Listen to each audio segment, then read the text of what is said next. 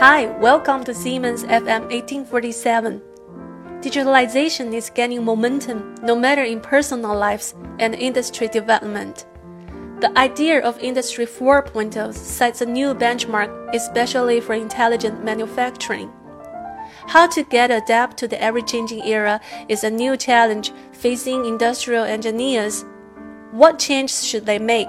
How can they stand out in digital age? With these questions, we invited Mr. Jörg Westerholt, General Manager of Factory Automation, Vice President of Digital Industries Siemens Limited China as our special guest. Hello, Mr. Westerholt. Hello, Yu Jia. Hello, listener of Siemens FM 1847. As you are used to be an engineer and not taking a management role in Siemens factory automation, would you please let us know from your point of view what has changed in the manufacturing market or in the automation market now? And for those engineers in this field, what should they do to adapt to the changing market? I think in the last couple of years, the automation market has changed uh, tremendously, um, not only in China, also worldwide. The most important thing is as well that the China government sees a further upgrade of uh, their industry. But then the question is as well, uh, what does it mean uh, to the engineers? So how does they have to work in the future? What kind of qualification does they have to have? Definitely, these engineers have to move from the classical engineers uh, to the more intelligent manufacturing engineers when I'm allowed to say that. We a little bit easier call that also new engineers.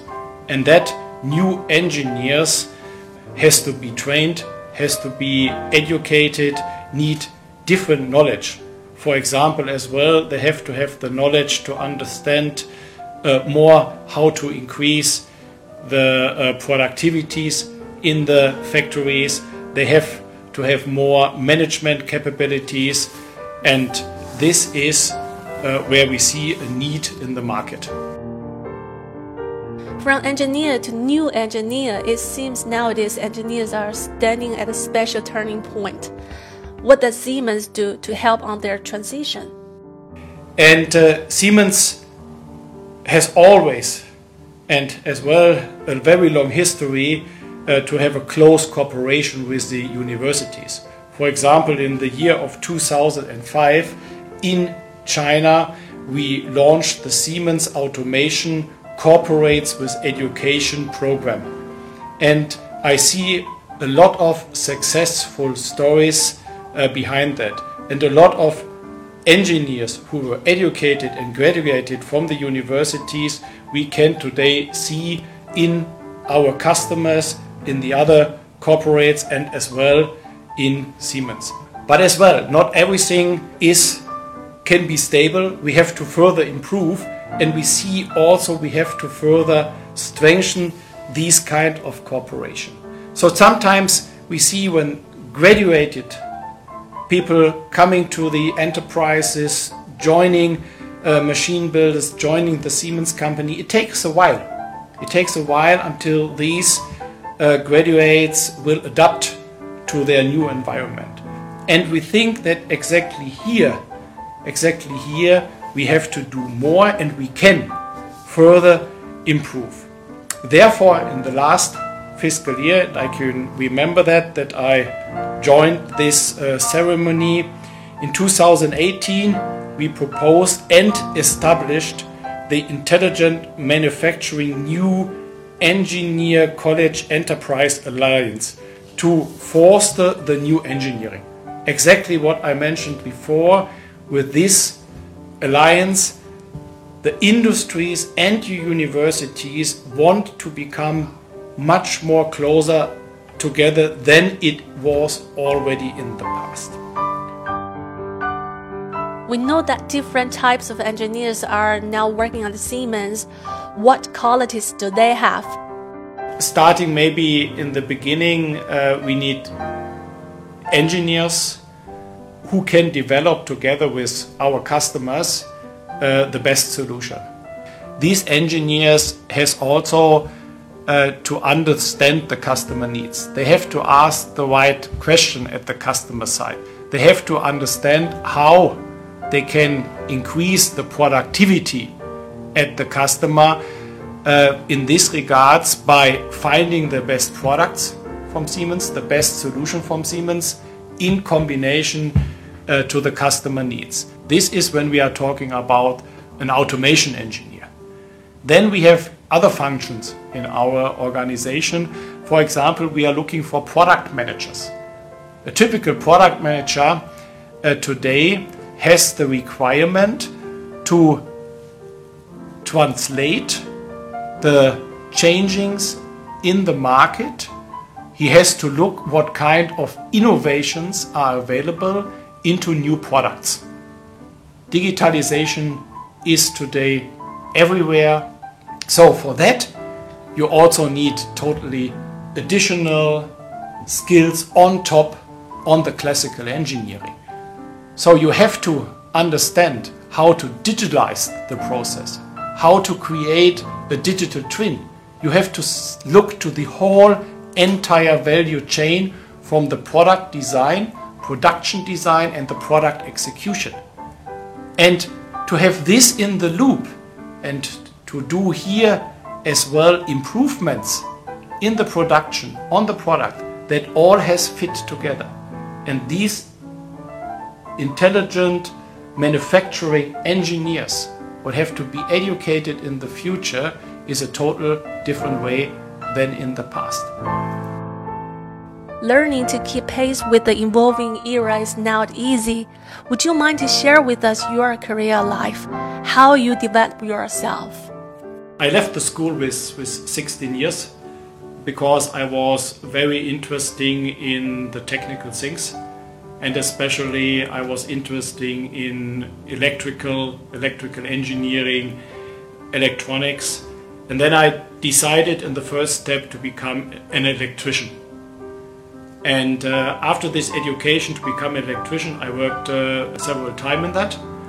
And after that, I decided that could not be all. I want to further uh, become a graduated engineer. And uh, then a couple of years later, I, I went to the university and I studied there three and a half years. And after that, I was a graduated engineer. And uh, then I joined Siemens. And um, by, by accident or by, I don't know how I could describe that, uh, I was asked if I have also interesting in a job as a product manager. And uh, I was a little bit questioning what it is, and uh, then I got a little bit uh, the background about that, that you are responsible to define, design products. And I was quite curious. Curious in uh, doing that as an engineer to maybe also design products uh, for the automation systems and then I, I took the chance uh, to do that. And uh, you see always already here uh, how I developed myself. I was curious and I took some risk because I was educated as an engineer. I worked in that area before. That was my comfort zone. But then I decided, okay, maybe I a little bit step out of my comfort zone and I, I tried this kind of, of job based on the knowledge what I had gained in university and before uh, in my working life. That was quite good because I had a solid base and based on that I, I took the chance to become a product manager. So then later on I got a little bit more and more interest also uh, to, to take leading roles and um, also become uh, more management. And even also here, it's again you are very familiar to be a product manager, you feel good in that area, and then uh, you say by yourself, yeah, uh, that's an interesting part to manage people, uh, to take over more responsibility. It's as well a risk. Okay. So you again have to step out of the comfort zone and uh, uh, took over the responsibility. And that was still in the product management. As I gained my first management experience and I was responsible for the whole product management for human machine interface operator panels. So, whole Siemens portfolio in this area, and it was a, a great time because also here I could gain from the knowledge what I what I got. I can use that, uh, but then I learned my management skills. So the technical skills were all there. I know how product management is working, but how to do management was new. And also Siemens helped me here a lot, gave me a lot of training uh, to, to become management skills. And for sure, you also gain, have to gain experience again. You have sometimes to fail, but out of your failure, you can learn and then you can develop uh, by yourself. Yeah, and uh, today I'm as well living in China. That uh, you can also imagine uh, when you decided to take uh, the way to go abroad. It's also again a challenge, a risk, however you will call that. Sometimes more positive saying is a challenge, um, but there is also some risk in. I took that. I'm now more or less living here uh, five years in China and uh, driving together with a very powerful organization uh, the business of factory automation. And coming back to the to the beginning beginning of the interview about China and upgrading the China factories. Yeah, I'm, I'm part of that. The last five years now I'm part of that. Uh, can support uh, the China uh, society, the, the, the, China companies to upgrade their factory. Yeah, and um, that is as well uh, what makes a lot of fun and uh, where you also feel taking the challenge, having the attitude to learn, being curious, that could help you develop yourself.